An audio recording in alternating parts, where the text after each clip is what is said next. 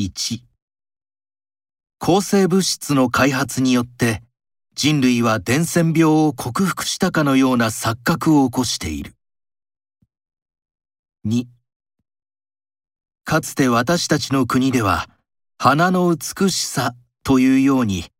抽象観念によって美しいものを捉えようとする言い方も乏しく、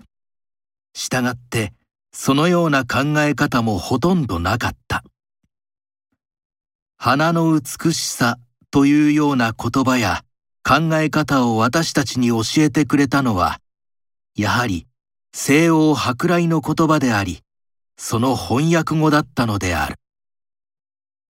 3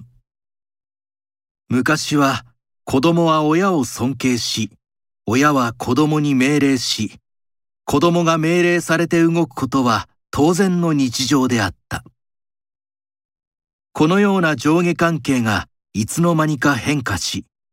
現在は対等な立場で親子関係が築かれる世の中となった。そして、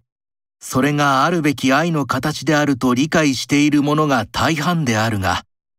好ましくない状態であると嘆く者も多くいるのである。4人の脳は大きく論理や言語を処理する左脳と情緒的な感情を処理する右脳に分けられる。したがって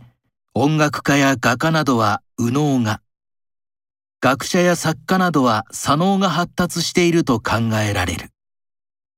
一般的に人は毎日の生活では言葉を話したり仕事を論理的に処理したりすることが多いため、左脳をよく使うが、そんな時は音楽を聴いたりして右脳を使うようにすると、脳の血液循環が良くなり、同時に左脳は休息ができるのである。